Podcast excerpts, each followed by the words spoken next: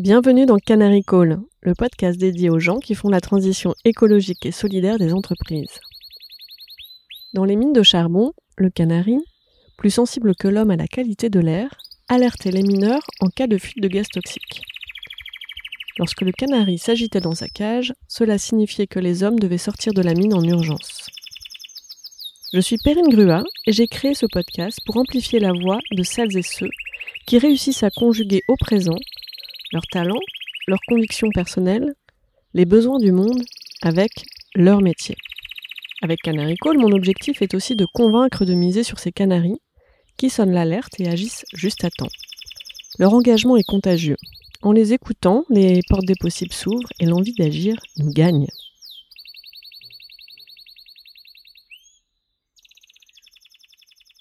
Bonjour Alexandre. Salut.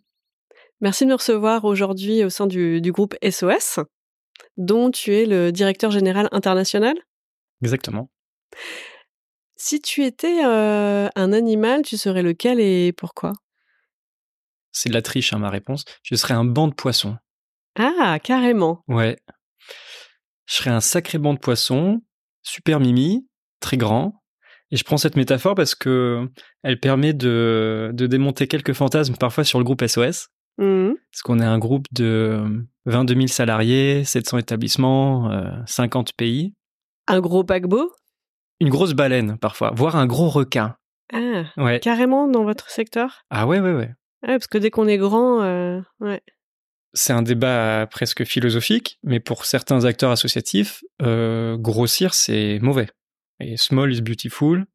Et faire une union d'associations comme le groupe SOS est par design une, erreur fondamentale. Et ce que le groupe démontre depuis 40 ans, je crois, c'est que déjà c'est pas un requin ou une baleine, c'est un banc de poissons composé de 700 assos, établissements, euh, 22 000 talents qui sont le seul capital de ce groupe qui n'a pas de capital c'est que euh, le banc de poissons permet d'être agile, euh, d'être plus fort euh, ensemble, de réunir sous une même ombrelle des fermiers bio, des éducateurs spécialisés, des aides-soignants ou encore des chargés de reforestation au Cameroun que tu connais un peu. Et donc cette image, elle me va bien aujourd'hui. voilà, d'être un de ces poissons, de ce banc de poissons rigolo qu'est le groupe SOS.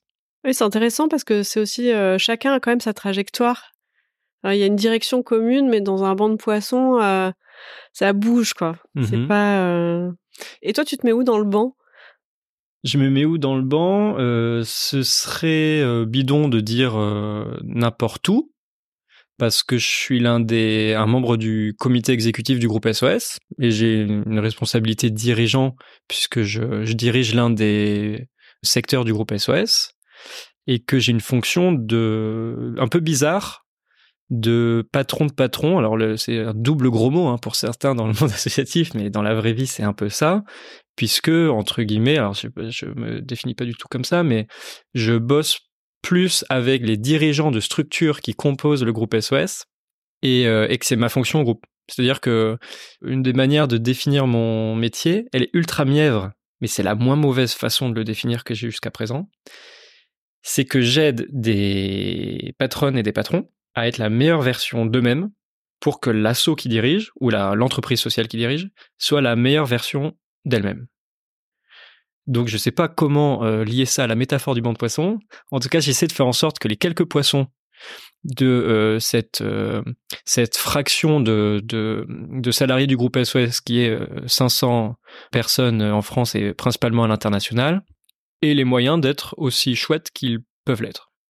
J'aime bien le mot aide à côté du mot euh, dirigeant parce que finalement il y a vraiment cette notion d'être au service de ses équipes. Mmh. Euh, c'est pas toujours euh, bah, ce qu'on entend dans la définition d'un poste de, de dirigeant, donc euh, ça fait plutôt sens, je trouve. Alors c'est une définition peut-être à l'ancienne.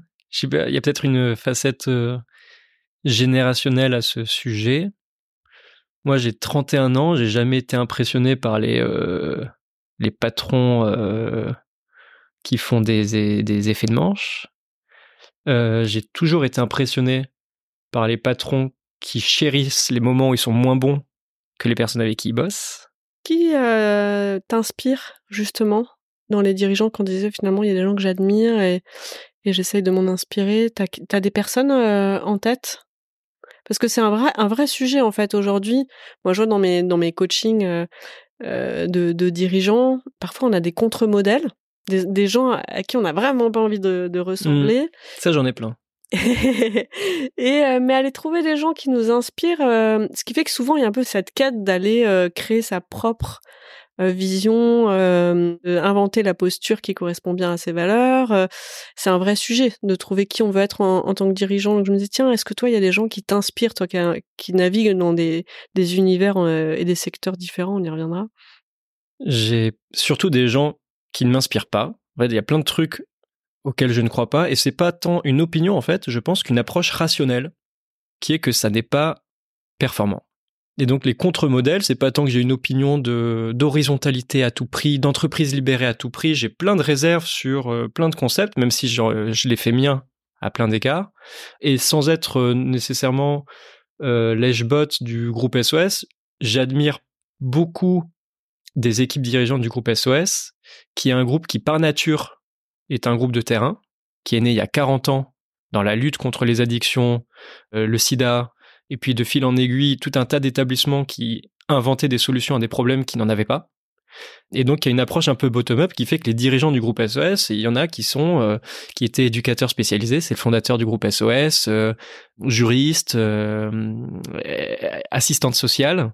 Et donc il y a une dimension qui est que par design en fait, le parcours de beaucoup des dirigeants du groupe a été de constater que les solutions elles viennent du terrain et que donc le format un peu plus horizontal il correspond pas mal au groupe.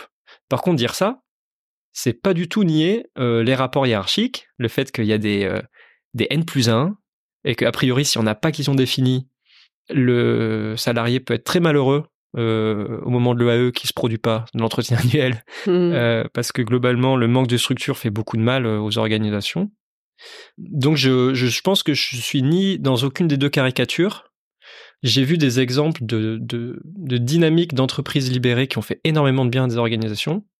Et j'ai vu des exemples où le manque de structure et parfois le manque de, de leadership, de prise de décision, euh, les avait conduits dans le mur. Ouais, donc euh, tu crois au management, déjà. Et euh, il y a cette notion euh, d'être un, un doueur, enfin quelqu'un qui fait, qui contribue concrètement en, tout cas, c'est ça le, c'est ça la vision de faire émerger des vraies solutions concrètes et d'être dans l'action, dans, la performance. Parce que c'est vrai que hum, souvent, en fait, ce que les entreprises hein, ou les, les collaborateurs ou les collaboratrices euh, envient à celles et ceux qui travaillent en, en ONG, c'est de servir directement l'intérêt euh, d'être au service de l'intérêt général. Aujourd'hui, on a envie de dire, bah, on aimerait bien que toutes les entreprises aussi aient ça en, ligne euh, de, mire. Toi, mmh. tu as déjà navigué dans les deux mondes? Comment t'es arrivé là, en fait? Quel a été ton, ton parcours? Eh bien, j'ai toujours été à la jonction du public et du privé, de l'intérêt général et de l'entrepreneuriat. Mon, un de mes premiers jobs, c'était d'être volontaire dans une ONG d'enfants des rues aux Philippines. J'ai bossé en cabinet ministériel à la réforme de l'État. Et de l'autre côté du spectre, j'ai euh, bossé dans le conseil et la finance à Shanghai, à Casablanca et à Stockholm. Euh, j'ai fait euh, une école de sciences politiques, mais aussi une école de commerce. Et la jonction des deux, qui était un concept un peu à la mode à l'époque, entrepreneuriat social, aujourd'hui qu'on appelle plutôt l'entrepreneuriat impact, m'a toujours botté. Donc j'étais encore étudiant quand j'avais créé ma première entreprise euh, sociale, pour apporter la manière de procéder du privé, en tout cas celle que j'avais euh, tirée de, de cabinet de conseil, au service de porteurs de projets à impact social et environnemental. Donc j'ai fait un petit tour de France, j'ai fait une mission pour euh, le relais qui crée des emplois d'insertion en, recyclant des fringues. J'ai fait une mission pour Crésus qui prévient le surendettement donc là, j'étais en Alsace. Avant, j'étais dans le Pas-de-Calais. En parlant avec les banques plutôt qu'en les diabolisant cliniquement, j'ai fait une mission euh, cette fois dans la Drôme avec Terre de Liens, qui a créé une foncière de terre bio. Et donc à chaque fois, cette jonction entre une aventure entrepreneuriale, économique, un business, euh, même si le mot est galvaudé, et une finalité qui n'est pas d'enrichir des actionnaires, parce qu'aucune de ces structures, pas plus que le groupe SOS, n'en a. Et donc, je me suis évidemment bien retrouvé dans le groupe SOS, où j'ai euh, construit et accompagné le passage à l'échelle de tout un tas de d'activités, d'abord dans le champ de la culture aujourd'hui dans le champ international. Donc finalement, performance et impact, ça peut se conjuguer. Ouais, mais c'est pas les mêmes termes. Ouais. quand j'étais au BCG. Justement parce que ça, ça serait bien que, que tu nous mettes un peu de concept et de clairvoyance là-dessus parce que c'est vrai que souvent c'est des mots qu'on oppose. on mélange, hein, on se dit tiens, on peut pas faire de croissance et durabilité ou pas d'hypercroissance et, et durabilité, puis on mélange ça avec performance. Donc comment comment est-ce mmh que toi tu tu modélises ça dans ton approche? Chaque structure, peut-être même chaque personne, donne une définition différente au concept de performance. Quand j'étais au BCG, être top performer, c'est que j'avais des bonnes notes à mes fins d'évaluation, qu'on accompagnait les clients souvent dans la recherche de maximisation de valeur pour l'actionnaire, ce qui est la finalité d'entreprise classique. Ça n'a jamais été ma définition de la top performance. Au groupe SOS, mon indicateur de performance, il n'est pas financier. On verse pas de dividendes, on n'a pas d'actionnaire. Donc, il est beaucoup plus dur à calculer. C'est mon impact. Et je pense que pendant très longtemps, on a décorrélé les performances financières des performances sociales et écologiques. Et c'est rigolo parce que là, en ce moment, il y a beaucoup de, débats sur la responsabilité des entreprises, il y a la régulation CSRD qui arrive en Europe. J'ai un peu le sentiment qu'il y a eu trois mutations par rapport au concept de, de performance et de responsabilité des entreprises. La première, c'est qu'on s'est dit, tiens, c'est important, ça existe, on va créer un département RSE, et en fait, on va le foutre à la com ou je sais pas moi, à la fondation, aux affaires publiques. Parce que c'était vécu comme une sorte d'externalité, une sorte d'excroissance, quelque chose qui appartenait pas au core business. C'était déjà une première étape. On reconnaissait que c'était un enjeu. La deuxième mutation qu'il y a eu, et je pense qui en ce moment est plutôt à l'œuvre avec euh, les réglementations sur l'extra-financier, c'est que ça devient de l'affaire des DAF. Parce qu'en en fait, ils doivent produire des comptes financiers et de plus en plus des comptes sociaux et environnementantaux. et le débat sur la matérialité, double matérialité euh, actuelle, euh, ça devient un vrai sujet. Et zéro ambiguïté sur ma place dans le débat et mon sentiment euh, européen confirmé. Et la troisième mutation, c'est que en fait, c'est l'affaire des DG. C'est un sujet core business en fait. Avoir considéré que la responsabilité des entreprises c'était quelque chose de dissocié de, des actions des entreprises, ça n'a aucun sens pour moi. Et je suis très à l'aise de le dire au groupe SOS parce qu'en fait, au groupe SOS, euh, ma performance, elle est économique, sociale et environnementale. Il n'y a jamais eu une dissociation où d'un côté, il y avait des personnes dans l'organisation qui étaient chargées de faire du fric et d'autres personnes qui sont chargées d'avoir euh, trois pages dans le rapport annuel euh, qui disent qu'on fait des bonnes œuvres. Par définition, 22 000 collègues du groupe SOS, c'est 22 000 personnes qui au quotidien travaillent dans des établissements euh, pour les publics les plus vulnérables ou des projets d'aide au développement, par exemple à l'international. Chaque personne est responsable des trois enjeux économiques, sociaux, environnementaux, et on dissocie pas, euh, on dissocie pas la performance financière de l'impact. Et moi, je me suis toujours retrouvé dans dans ce dans ce modèle-là. Je suis très heureux que les mutations euh, soient en cours. Je suis ultra heureux de voir. On a un petit cabinet de conseil au groupe SOS, groupe SOS Consulting, ultra euh, original comme nom. On a de plus en plus de très grands groupes et de corporates qui viennent nous voir parce qu'en fait, ils se rendent compte que euh, c'est dans leur core business, dans leurs offres commerciales, dans leur gouvernance, dans leur gestion RH, qui traitent de euh, d'impact social et environnemental, de développement mmh. durable, et ça n'est pas quelque chose d'annexe ou d'externalité à mettre à côté de leur feuille de route stratégique.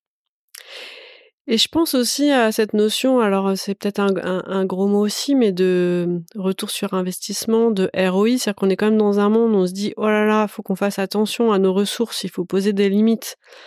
Euh, donc, euh, comment déjà est-ce qu'on peut les, les optimiser au mieux et donc euh, produire un maximum en minimisant l'utilisation de, ressources. Je me dis quand même, les, ONG, tu me diras, c'est une croyance, mais on vous sait culturellement, structurellement, habile et compétent pour faire beaucoup avec peut-être moins que dans d'autres contextes. Donc, est-ce que ça, ça résonne? Est-ce que dans ce qu'on pourrait venir chercher, en fait, quand on est une entreprise, quand on parle de performance, comme conseil aussi de là vous pouvez être aussi un exemple. Moi, j'ai vraiment cette cette image de voilà, en tant que recruteuse, je sais que quand je vais chercher des gens qui ont un, un, passage, alors ça peut être ONG ou, ou associatif, ben ouais, vous avez l'habitude de faire beaucoup avec peut-être moins qu'ailleurs.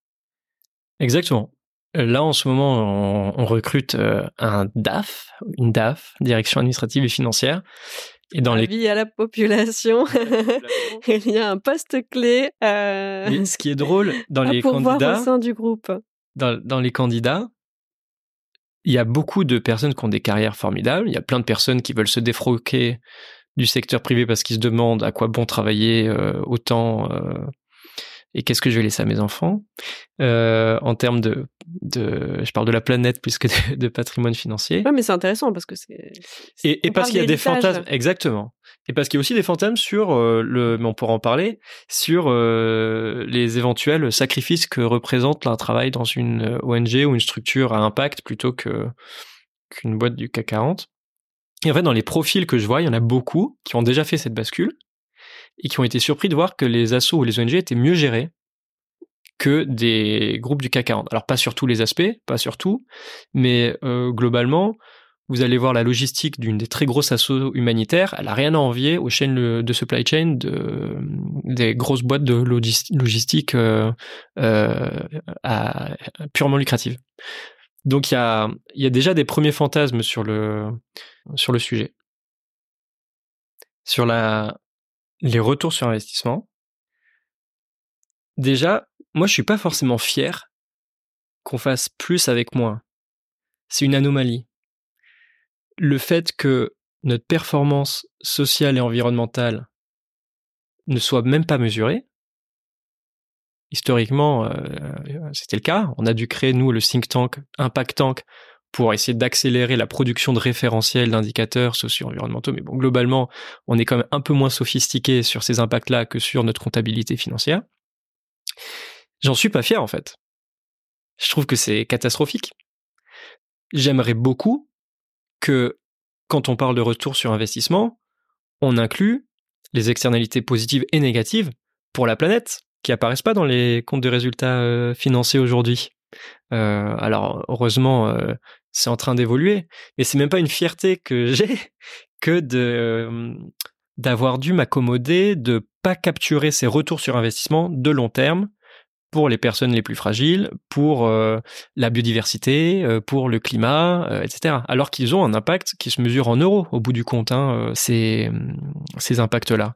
Donc déjà, j'en suis pas fier si on tire le, fil aussi, c'est euh, est-ce que travailler, là tu disais tu un recrutement de, DAF, est-ce que ça veut dire forcément aussi euh, travailler sans moyens? Est-ce que vous avez toujours les moyens de vos impacts, de vos ambitions aujourd'hui? Pas du tout.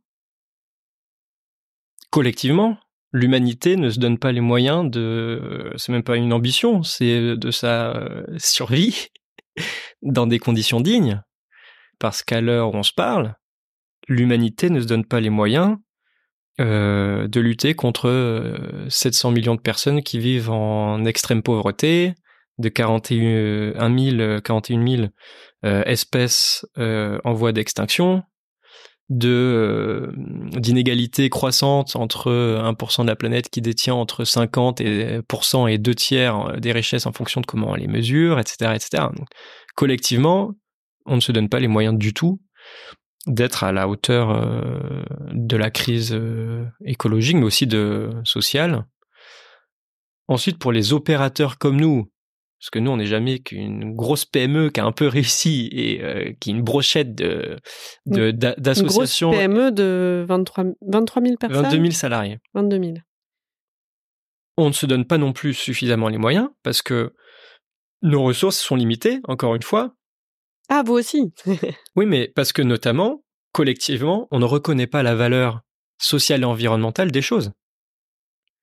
On ne capture pas dans les comptes de résultats financiers l'impact de euh, ramener sur le chemin de l'emploi des personnes qui en sont éloignées dans nos 60 entreprises d'insertion. On ne mesure pas en euros le fait qu'on a planté 3 millions d'arbres l'an dernier, mais que derrière des arbres, il y a de la séquestration de carbone qui était théoriquement censé avoir un prix sur un marché dont on parle plus, euh, mais aussi des communautés qui vivent dans les territoires au Cameroun, en Indonésie euh, ou à Madagascar, qui peuvent ensuite avoir du bois énergie, des filières qui leur génèrent un peu de, revenus décents euh, en faisant de l'apiculture, du verre à soie ou que sais-je. Il y a plein en fait d'externalités positives qu'on ne capture pas aujourd'hui alors qu'on devrait le faire. Et donc en fait, quand on déploie des projets de d'aide au développement par exemple aujourd'hui, on le fait sur la base de moyens qui sont limités et qui sont pas du tout à la hauteur de la crise. Et ton dada, c'est les sujets RH. Si je vais faire un lien sur les sujets RH et les moyens qu'on se donne en tant que dirigeant sur ces sujets, il y a plusieurs fantasmes. Tu as un premier fantasme qui est que, en fait, en assaut, en ONG, on est nécessairement dans le sacrifice. Ben, je confirme, moi, en tant que recruteuse, euh, je sais que quand je recrute des postes clés dans, dans vos secteurs, on a vraiment à lever cette croyance de euh, je vais pas avoir les moyens de travailler, euh, je vais être mal payé, il y aura pas de vision stratégique à long terme, mmh je suis trop dépendant de financement très court terme. on a vraiment cette, on a vraiment ces croyances et ces peurs qui sont un frein en fait pour aller attirer les meilleurs talents. Ouais. Et ça, c'est lié à une deuxième croyance qui est que côté recruteur, côté euh, dirigeant, il y a parfois un fantasme qui n'est pas assez déconstruit, qui est qu'en fait, on peut pas faire autrement. Et c'est pas vrai. Il y a effectivement une étude qui prouve que dans les ONG, on est payé en moyenne 20% de moins quand on est non cadre et 35% de moins quand on est cadre. Mais en fait, c'est pas forcément une fatalité. Au groupe SOS, on essaie de faire mieux que la moyenne du monde associatif. On essaie de faire en sorte que ce soit un sacrifice pour personne de bosser chez nous. Est-ce que c'est facile à faire? Non. Est-ce qu'on est parfait? Non. Mais en tout cas, je pense qu'on a accéléré cette dynamique-là de professionnalisation, d'exigence euh, vis-à-vis de nous-mêmes en tant qu'employeurs. Et c'est un plaidoyer que nous, on doit porter vis-à-vis de nos financeurs, euh, de nos clients, de nos bailleurs. Oui, ça coûte plus cher, peut-être, d'aller dans une boutique Altermundi que d'aller sur Alibaba. Les boutiques Altermundi, c'est des boutiques de commerce responsables du groupe SOS. Ça coûte moins cher parce que, a priori, c'est un peu plus made in France, euh, avec des exigences sur les conditions de travail, euh, les matériaux qui sont utilisés. Exactement. Euh, et ça nous appartient d'assumer qu'en fait, bah, le prix de vente final, il sera un peu plus élevé. Quand je prends les exemples, par exemple, de reforestation qu'on a, quand on propose à des grands groupes de les aider à séquestrer leurs émissions de carbone avec des projets par exemple de restauration de mangroves, on leur vend pas l'arbre le moins cher du marché. Ils trouveront euh, forcément des personnes avec une éthique discutable qui va leur dire euh, moi j'ai planté tant d'arbres, euh, j'en sais rien si dans six, mois ils seront toujours là. nous on propose un projet qui dure 30 ans, qui coûte plus cher, mais juste parce qu'on se donne les moyens de pouvoir le faire de manière professionnelle en payant correctement les meilleurs agronomes du monde, les meilleures équipes locales de nos partenaires locaux dont on renforce les capacités, ce qui coûte de l'argent euh, etc. Et donc en fait, le deuxième fantasme, c'est que c'est pas une fatalité, que ça nous appartient. Alors c'est parfois un travail de plaidoyer de long terme vis-à-vis d'institutions, ce qui n'est pas toujours les, les, inerties les plus simples à, à vaincre. Et le troisième sujet que j'aimerais mentionner peut-être quand on parle de fantasme, c'est que euh, c'est à l'échelle individuelle. Il y a, je pense, des salariés eux-mêmes qui s'autoflagellent de représenter un coût dans la structure de, de leur employeur, de charge de leur employeur. Chaque euro de mon salaire n'arrivera pas dans la pépinière qui prépare les arbres à planter dans le projet de mangrove, etc. Cette culpabilité à se dire finalement on s'occupe d'une population qui est vulnérable, je peux pas me permettre moi d'être dans le confort, moi de m'occuper de moi, euh, puisque je m'occupe d'une population euh, qui est en difficulté. Exactement. Et ça, c'est complètement farfelu. Parce qu'en en fait, le fait que les gens soient moins bien payés dans les assos, les ONG, ça fait qu'il y a un plus grand turnover, ce qui coûte de l'argent. Tu le sais, parce que ça te permet, toi, de, de recruter des personnes talentueuses pour remplacer celles qui partent. Et bon, globalement, a priori, c'est plutôt un bon investissement de fidéliser ces, équipes. Oui, et puis finalement, c'est pas forcément, tu sais, quand on, quand on fait appel à un recruteur, c'est pas forcément sur les postes où il y a beaucoup de, de turnover, c'est quand effectivement, c'est des compétences qui sont soit compliquées à conjuguer, oui. ce qui peut être bah, une, une, expertise technique forte et une capacité à travailler dans un secteur spécifique ou dans une culture spécifique ou sur des chantiers spécifiques. Mais c'est bon pour personne, en fait, une volatilité trop forte des équipes pour les talents eux-mêmes, en fait. Hein, Ça rejoint ta question sur le, la performance, le retour sur investissement, c'est qu'a priori, c'est pas un bon choix économique que d'être radin sur les talents, en fait. Mais non, puis pareil, moi, c'est-à-dire que si je vous recrute des gens et qui partent au bout de 18 mois, vous n'allez pas travailler avec moi et me dire, mais elle s'est trompée, en fait. Mmh. Euh, elle m'a recruté quelqu'un qui, en fait, n'était pas d'accord, n'était pas OK sur le fond, ou, n'avait pas la capacité de, de, de, mmh, bah de, voilà, de, d'ajuster ou de faire ses choix de mmh. vie par rapport à ce qu'imposait le contexte. Donc, euh, non, c'est, personne n'est gagnant. Et j'ai une théorie qui est un peu borderline là-dessus sur euh, le sacrifice, euh, l'autoflagellation, euh, regarder euh, son impact en fonction de ce que ça me coûte plutôt qu'en fonction de, des résultats que je produis dans le monde. Je l'ai eu quand j'étais au relais dans le Pas-de-Calais. Donc le, contexte, c'est que je faisais une mission pour accompagner cette belle entreprise sociale qui est née dans une communauté Emmaüs. Je logeais dans une maison avec des compagnons Emmaüs, et un prêtre burkinabé euh, Hilar, où ils avaient décidé, parce que euh, il fallait bien créer des jobs pour les personnes qui n'en avaient pas, de créer des emplois en insertion, en l'espèce dans des centres de tri euh, textile.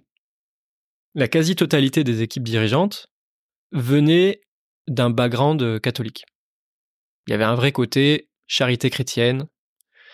Il y a une échelle des salaires très encadrée, le spectre des échelles de salaire en France, ça va pour les, structures à grande, je dirais, culture de charité chrétienne de 1 à 3, jusqu'à, euh, par exemple, 1 à 15 au groupe SOS, parce qu'on a des chirurgiens. Euh, juste, si on veut qu'il y ait des opérations chirurgicales dans nos hôpitaux non lucratifs, il bah, faut bien qu'on puisse avoir des chirurgiens. Et puis après, tu des structures aussi qui se considèrent appartenir à l'économie sociale et solidaire, qui ont des échelles de salaire encore plus importantes, notamment les banques mutualistes, les coopératives euh, d'assurance, etc. Bref, mais l'échelle des salaires, dans le relais, elle générait beaucoup de souffrance. Ça, c'est mon sentiment. Euh, désolé si ça les blesse que je dis ça.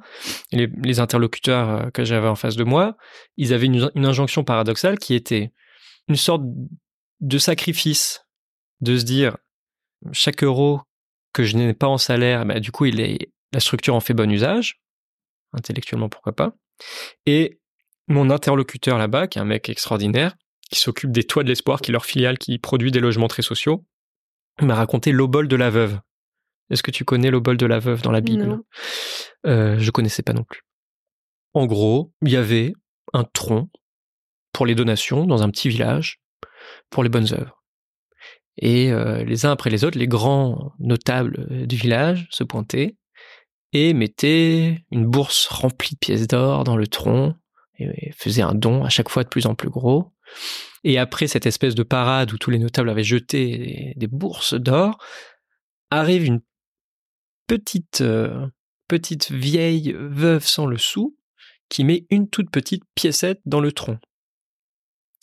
Et là, Jésus commente la scène et explique que celle qui a le plus donné, ça n'est pas ceux qui ont mis le plus de pièces d'or dans le tronc, c'est cette petite vieille, parce qu'elle a donné de son essentiel, elle a donné tout ce qu'elle avait. Quand j'ai entendu cette histoire avec mon interlocuteur, qui avait les larmes aux yeux d'émotion de, de l'histoire, du rapport qu'elle entretient avec lui-même, qui fait un sacrifice, qui mesure à ce que ça lui coûte, je suis désolé, mais j'étais effaré. J'étais effaré, parce que pour moi, le don le plus important est celui qui peut produire le plus d'effets, et pas celui qui coûte le plus à celui qui le fait. Alors, je suis peut-être un peu passé euh, spirituel de ce point de vue-là. Et donc, c'était aussi une métaphore terrible sur l'organisation de cette entreprise sociale, mmh. qui mesurait son, sa vertu, entre guillemets, au sacrifice que ça pouvait représenter pour ses équipes, davantage qu'à l'impact que ça pouvait produire euh, sur le monde. Et donc peut-être que s'affranchir de cette échelle de salaire, peut-être que d'investir dans la professionnalisation, dans des profils qui auraient accéléré, je sais pas moi, le, développement industriel de cette boîte industrielle, etc., aurait permis de créer plus de jobs pour plus de compagnons Emmaüs qui en ont plus besoin. Euh, et donc là, je, je sais que c'est un peu un peu controversé de porter un jugement sur une parole de la Bible, mais en tout cas, je pense que ça traduit un vrai positionnement dans le champ de l'impact et moi dans ma manière de voir le boulot, qui est que je n'exige de personne de faire des sacrifices, parce que mon seul indicateur de performance, c'est est-ce qu'on est utile aux autres et à la planète. C'est ça le seul truc qui compte à mes yeux. Bah, merci pour ce partage euh, courageux, parce que c'est courageux de, voilà, de, de, porter clairement le, message, de prendre le temps de le, de le décortiquer.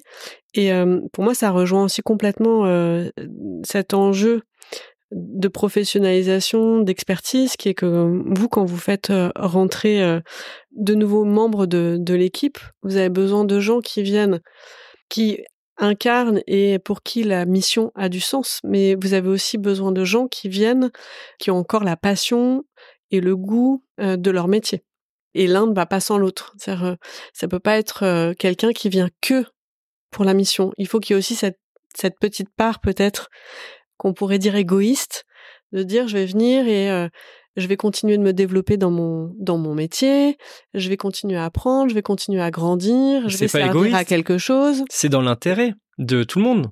Quelqu'un qui est bien dans ses pompes, il bosse mieux en fait. Et si son boulot c'est de faire du bien aux autres, tout le monde est content. C'est même pas et ça c'est un autre sujet philosophique, désolé, je j'ai pas envie de faire le le relou à citer 3000 trucs mais on demandera aux auditeurs, est-ce que c'est euh, relou les, citations Mais euh, moi, ça va, tu peux y aller. J'ai une deuxième petite histoire, mais de toute façon, j'en ai que deux, donc comme ça, maintenant, je suis à poil, j'ai plus rien. C'est une pièce de théâtre de Labiche qui s'appelle Le voyage de Monsieur Perrichon, qui est une pièce, euh, je pense, à l'époque de boulevard, sans forcément de grandes prétentions philosophiques. Et ça raconte l'histoire de ce riche industriel qui a une fille magnifique dont euh, sont euh, tombés amoureux deux mecs au bal, la veille de leur départ en vacances dans les Alpes. Et donc les deux mecs s'incrustent dans le train pour suivre la, fille magnifique et tenter de la convaincre euh, et de convaincre sa famille qui sont les meilleurs prétendants à, demander sa main. Ils font une sortie en montagne un jour avec Monsieur Perrichon, la fille et l'un des deux prétendants. Et lors de cette visite, Monsieur Perrichon se pète la gueule. il tombe dans une crevasse. Oh. Et là, le prétendant se frotte les mains. C'est un moment idéal. Il court, il lui tend la main, il le sort de la crevasse, il le sauve. Il s'est dit, c'est génial, c'est dans la poche, j'ai sauvé la vie de son père, évidemment qu'il va me laisser la main de sa fille. Sauf que Monsieur Perrichon, il est dégoûté. Il était vulnérable. Il s'est fait sauver par quelqu'un d'autre. Donc il n'est pas du tout de bonne humeur, en fait, Monsieur Perrichon. Il est pas, se, sent pas du tout euh, euh, redevable ou fier de cette, histoire. Le lendemain, l'autre prétendant, qui était un peu démoralisé d'avoir raté ce coup-là, part en balade avec Monsieur Perrichon et sa fille. Mais cette fois, c'est lui qui tombe dans la crevasse. Et là, c'est Monsieur Perrichon qui accourt, qui lui tend la main et qui le sauve. Et là, Monsieur Perrichon, il est aux anges. Parce qu'en fait, on préfère peut-être sauver qu'être sauvé. Il y a une dimension d'orgueil, et je pense que dans le bouquin, il y a une citation qui est que l'ingratitude est une variété de l'orgueil, et que c'est un moteur en fait humain, l'orgueil. Et donc si on lit ça au moteur qu'on a tous au fond de nous, moi, peut-être mes 22 000 euh, collègues, toi, euh, de ceux qui s'engagent et dont le job est d'aider les autres plus que soi, ce qui est quand même une, vraie distinction entre les structures impact et les autres. Euh, il faut peut-être accepter l'idée que c'est aussi parce que ça nous procure du plaisir et qu'aider les autres, ça, ça fait du bien et que ce qu'on peut qualifier de d'égoïsme, en fait, on n'est peut-être pas forcément, ou alors qu'il faut requalifier, est-ce que l'égoïsme ou l'orgueil, c'est une bonne ou une mauvaise chose? Moi, je suis vachement prêt à déconstruire euh, l'orgueil, en tout cas, de ce point de vue-là. Ah, ça résonne complètement aussi, finalement. C'est souvent un, sujet d'accompagnement en coaching. Hein. Comment sortir du triangle vicieux bourreau, sauveur, victime Euh, dès qu'il y a un sauveur, il y a un bourreau, il y a une victime, et les, et les rôles vont, vont tourner de toute façon. Donc, Hmm. se reconnecter à sa puissance, à son plaisir, à sa joie, euh, c'est euh, c'est un des moyens. Donc, euh, ça résonne, euh, ça résonne bien. Merci, euh, merci pour le, le partage. Et alors, pour mettre ça en œuvre, vous avez besoin de quoi? Parce que Finalement, euh, tu m'expliquais que dans votre fonctionnement, pour, euh, pour ceux qui ne connaissent pas, finalement, vous avez des financeurs et des équipes qui mettent en place des actions et vous avez la mesure de la performance euh, On a de autant de modèles économiques qu'on a de filiales en réalité. Donc, euh, les financeurs d'un hôpital non lucratif, ben, c'est la Sécu. D'un centre euh, pour la protection judiciaire de la jeunesse pour euh, des jeunes qui ont euh, un parcours de vie difficile, ça peut être le département, par exemple. Et on va gérer pour le compte du département un établissement avec tant de bénéficiaires par an, etc. Dans nos entreprises sociales, c'est des social business, c'est-à-dire que on a un traiteur d'excellence, traiteur T, avec une adresse sur les Champs-Élysées. L'événement que tu peux y faire, il sera très cher et très prestigieux. Et nous, on le crie pas sur tous les toits, mais c'est une structure d'insertion. Notre indicateur de performance, c'est combien de personnes éloignées de l'emploi on a rapproché l'emploi. Donc en fait, tu as autant de modèles économiques que de structures. Donc ce serait difficile de dire de quoi on a, on a besoin. Nous, Mm. ce, dont on a besoin, c'est le moteur de nos 22 000 collègues en réalité. C'est cultiver cet esprit entrepreneurial qui est que s'il y a un besoin qui est mal pourvu, a priori, il ne tient qu'à nous d'inventer une solution. C'est ça le, le vrai moteur du, du groupe SES. Groupe SES n'a pas de capital financier. Son seul capital, c'est ces 22 000 euh, poissons du banc de poissons, pour reprendre la métaphore du début. Hmm. Euh, donc après, individuellement, nous, on porte des plaidoyers pour alimenter les moteurs du, du changement systémique qui est à l'œuvre. Parce que pour, pour dire deux mots de mon métier un peu plus en détail, moi, j'ai des tonnes de collègues qui s'occupent principalement en France de, des établissements du groupe SOS, de la prise en charge de bénéficiaires directs en situation d'addiction, de handicap, d'enfance en danger, de dépendance euh, senior, etc., etc. Mais à l'international, on a surtout des structures qui ont un impact indirect sur le monde. C'est-à-dire qu'on a des ONG qui font du renforcement de capacité. Par exemple, notre ONG Santé Sud a pas vocation à envoyer des toubibs faire des consultations au fin fond euh, de Madagascar. Santé Sud va former des professionnels de santé, structurer des associations de patients, accompagner la structuration des systèmes de santé euh, publics. Et le but, c'est qu'au terme de notre projet, notre impact soit pérenne, démultiplié, en renforcement des structures locales euh, existantes. Donc, Mm. on a un rapport plus indirect à notre, à notre impact. Et avec notre, nos activités de think tank, de conseil, etc., on essaie de faire bouger les très gros dans leur transition. Donc, ça peut être des institutions, ça peut être des grandes en- entreprises. Et donc, en fait, quand on essaie de décortiquer, nous, la meilleure manière d'arriver à un monde un peu plus juste et un peu plus vert, on a identifié cinq moteurs de changement systémique. Le premier, c'est les écosystèmes d'économie sociale et solidaire. On a poussé une résolution à l'ONU qui a été adoptée au mois d'avril, Bravo. qui reconnaît cette économie. Alors c'est un effort collectif, hein, mais Mhm. à travers l'Alliance Pact for Impact qu'on anime, qui a permis de donner le ton. Alors, est-ce qu'une résolution à New York, ça change le monde du jour au lendemain? Non. Maintenant, une fois que cette résolution existe, il n'y a que 30 pays qui ont un cadre favorisant l'ESS dans le monde. Ça veut dire qu'on a du boulot pour à peu près 160, 170 autres pays. Et donc, en ce moment, on est en train de bosser à la déclinaison nationale de, de ça, par exemple à Madagascar ou en Ukraine. Le deuxième moteur qu'on a identifié, c'est l'engagement individuel. On est 8 milliards sur cette planète. On est 8 milliards de consommateurs, euh, mais aussi potentiellement de volontaires, de bénévoles euh, qui s'ignorent. Donc par exemple, Planète Urgence propose des congés solidaires qui permettent à des salariés d'entreprise de partir sur leur temps de congé pour donner de leur expertise à des structures locales qui en ont besoin aux quatre coins, euh, quatre coins du monde.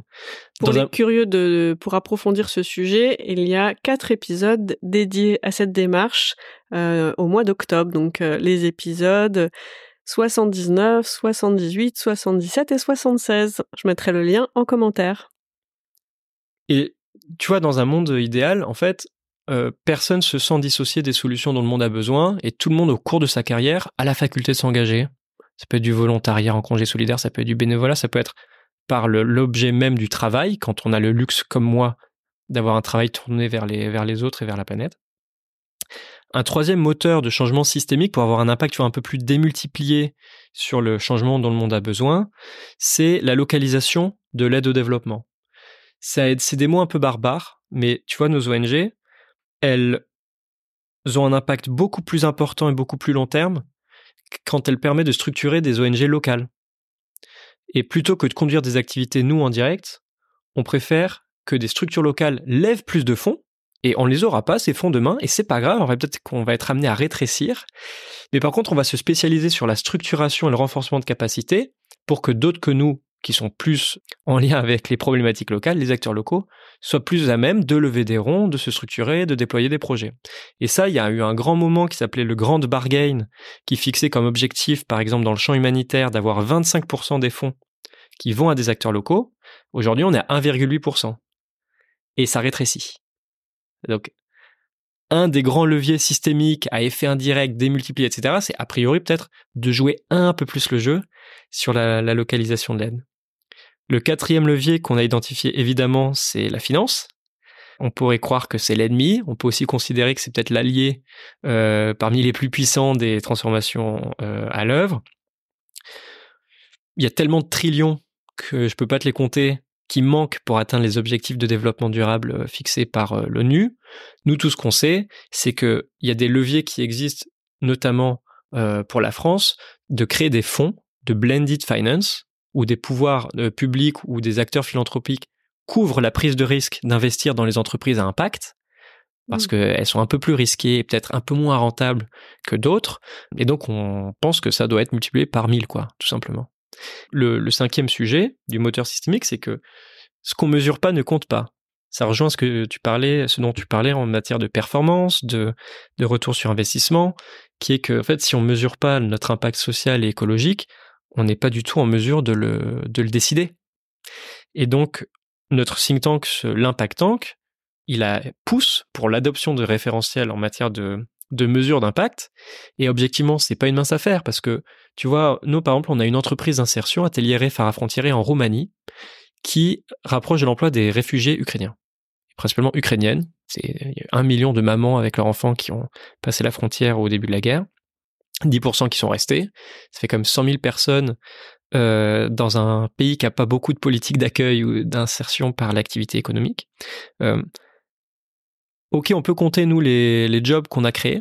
On peut compter le nombre de personnes qu'on a euh, permis d'inscrire à l'école, de trouver un logement décent, d'apprendre le roumain, d'être accompagné euh, dans la recherche d'emploi, puis dans la prise de fonction, etc. Mais notre vrai impact, il se mesure pas en euros ou en job. Il se mesure en confiance en soi, il se mesure en euh, rapport mère-enfant, en faculté de traverser une période de, trauma. C'est un peu plus dur à quantifier, un peu plus dur à qualifier. Et le but, c'est qu'on s'y colle. Alors, c'est la production de vérité scientifique. Hein. Un think tank, c'est pas une mince affaire. C'est par ailleurs indépendant. On a des chercheurs, en fait, à la tête de tous nos groupes de travail. Mais a priori, si on se penche pas sur, sur la boussole, eh ben on risque d'être un peu paumé pour être performant, comme tu le disais au, début du podcast. Oui, parce que c'est vraiment cette question de finalement de, boussole et de mesure de ce qui est régénératif. Euh, un mot peut-être euh, à la mode, tendance, mais qui a un sens quand même, et aller mesurer ce qu'on régénère Mmh. déjà chez soi dans les équipes et euh, à travers à travers vos actions, bah, c'est pas une mince affaire de rendre ça tangible et concret et, et, défendable euh, pour mettre les moyens en face en fait. Mmh. Je voudrais revenir. Il y a une phrase que que t'as dite qui m'a qui m'a marqué. Euh, t'as dit s'offrir le luxe d'avoir un emploi tourné vers les autres. J'ai trouvé ça chouette comme formule, euh, s'offrir le luxe. Mmh. Euh, voilà, au regard de, de, de la discussion euh, qu'on a eue. Ouais. Voilà, c'est encore un fantasme à briser. Bosser euh, dans une structure euh, à impact, c'est luxueux en fait. Qu'est-ce qui est luxueux pour toi? De mesurer ma performance à mon impact pour les autres et la planète plus que à des dividendes d'actionnaires. Ça, c'est un privilège inestimable. Alexandre, pour conclure, euh, quel est ton canary call, le message euh, que tu as envie de passer au plus grand nombre ou ton cri d'alerte ou voilà ce que ce que tu as envie de partager là maintenant? Il est très euh, bateau, c'est que la solution elle appartient à tout le monde, qu'on ait 8 milliards sur terre, donc on ait 8 milliards d'acteurs de changement, Euh, nous, on parle de changement systémique de plus en plus, mais en fait, quand on y pense, changer le système, bah, en fait, le système, il est composé de nous tous, de 8 milliards. Donc, en fait, euh, on a tous la faculté de s'y mettre. Et pour apporter peut-être un, une vision un peu moins bateau et qui brise peut-être un fantasme, c'est que... Décidément, on est, on est en thème de la mer. c'est clair. Euh, c'est que euh, c'est pas si compliqué que ça. C'est pas forcément sacrificiel d'en faire son métier. C'est, ça rend très heureux d'en faire un engagement bénévole. Ça rend très heureux et ça a même un retour sur investissement plutôt positif en tant que consommateur, si on a une vision de, de long terme. Donc voilà, mon message c'est ça, c'est que la solution nous appartient tous et qu'en fait elle coûte beaucoup moins qu'on le croit. Merci Alexandre. Merci beaucoup. Merci pour votre écoute. Pour être tenu informé de la diffusion des nouveaux épisodes, je vous invite à vous abonner au podcast sur la plateforme de votre choix et à suivre les comptes de Canary Call sur les réseaux LinkedIn, Twitter, Instagram, YouTube et Facebook. Pour amplifier la voix de mes invités, n'hésitez pas à commenter, partager ou même offrir vos étoiles.